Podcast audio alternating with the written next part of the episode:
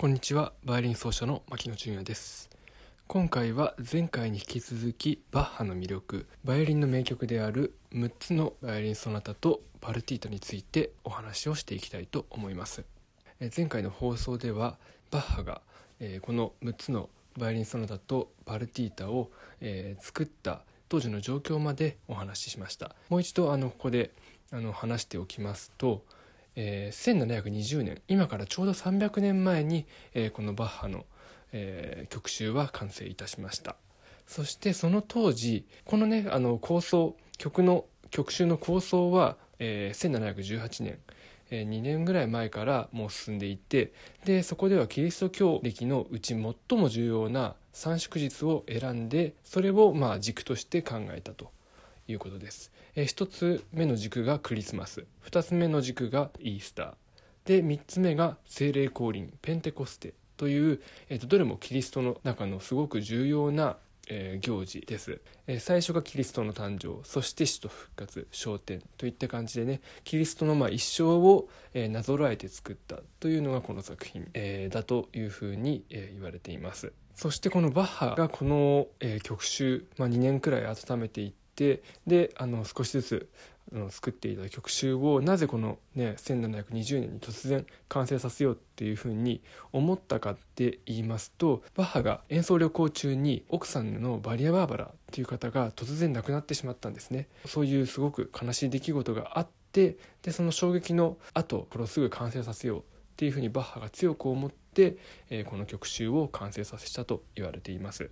なのでえー、ここからが、えーと、今回の本題なんですけど、えー、この「マリア・バーバラ」に捧げる、えー、曲であってそして、え、バッハ自身の深い悲しみを表している、え、曲集なんじゃないかっていうふうにバッハの、えーと、研究者であるヘルガ・テーネさんと、え、ギタリストのティモ・コルホーネンさんという方はおっしゃっています。要するに、え、キリストの、ま、誕生から亡くなってそして復活して天に上がる昇天するまでをそのマリア・バーバラの、まあ、一生になぞらえてキリストとバッハの妻であるマリア・バーバラの、えー、一生とを重ね合わせてで作った、えー、曲集なんじゃないか。イコールそれがキリストへの鎮魂感でもあるキリストのための曲集でもありますし、え、妻のマリア・バーバラのためのレクイエムそういう風な曲集になっているんじゃないかっていうのが、えーと、この2人の解釈なんですね。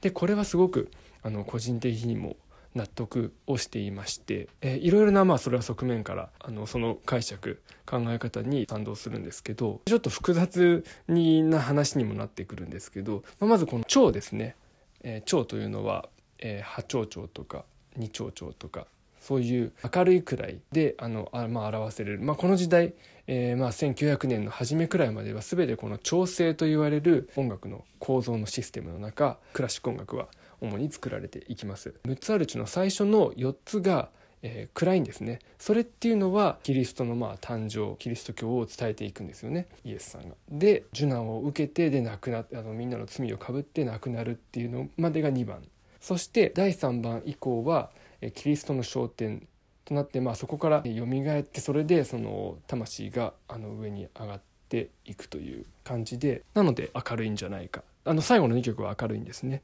なのであのそういう面でも理にかなっているんじゃないかなというふうに思います。もっとよりねあの一つ一つの曲に目を向けていくと、えー、よりあの説得力のある、まあ、解釈の一つなんじゃないかなというふうに思いますので、えー、ここから1曲ずつ簡単に紹介していきたいと思います、えー、まずその後の第1番という曲がありますこちらは、えキリストの、まあ、生誕を描いているということですね。で、まあ、バッハは、えー、それになぞらえて、まあ、妻のその死を受けた、まあ、バッハの驚きとか悲しみとか不安といったもの、まあ、個人的なねその感情を反映している曲です。具体的なちょっと話になると、曲の最初が、えー、和音で始まるんですけどそれというのが、えー、バイオリンは4つの弦であって通常は全部指で押さえてねあの音を出していくんですけどそれその和音は、えーと、2個の弦を何も押さえないで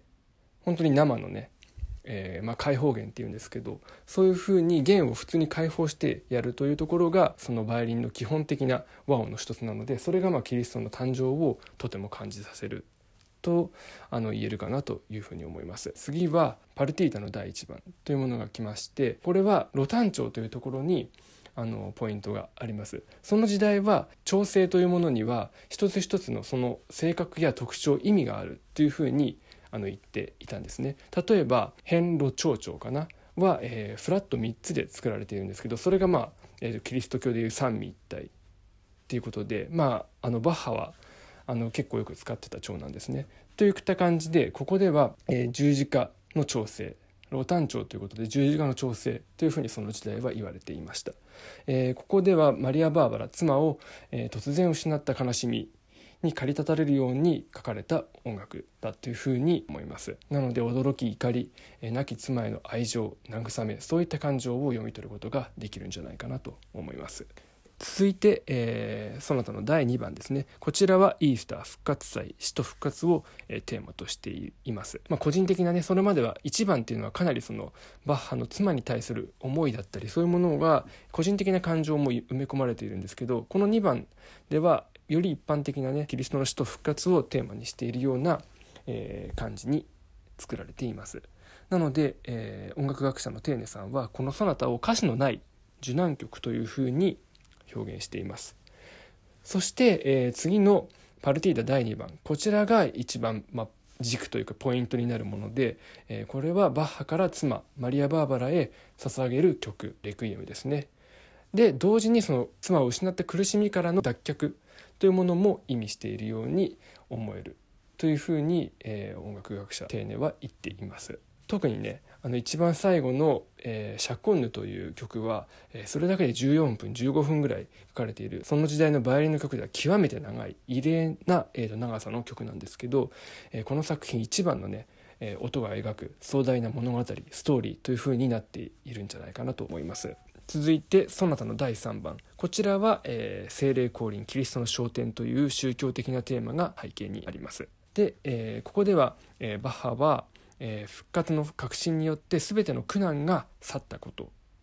というものを、え、このソナタで表現しています。よって、え、このソナタをペンテコステソナタというふうに呼ぶこともできるかなと思います。そして、えー、この曲集の最後ですね。曲集の最後の曲であるパルティータ第3番。これは本当に底抜けに明るいんですね。なので喜びにあふれた楽観的な結末をもたらしているんじゃないかなというふうに思います。自由奔放で、えー、陽気なね曲調が魅力的で生きる喜びというものを感じさせる壮大なフィナーレになっているんじゃないかなと思います。はい。といった感じでねこの曲集はねもちろんキリストあるいはバッハの妻のマリア・バーバラの一生の物語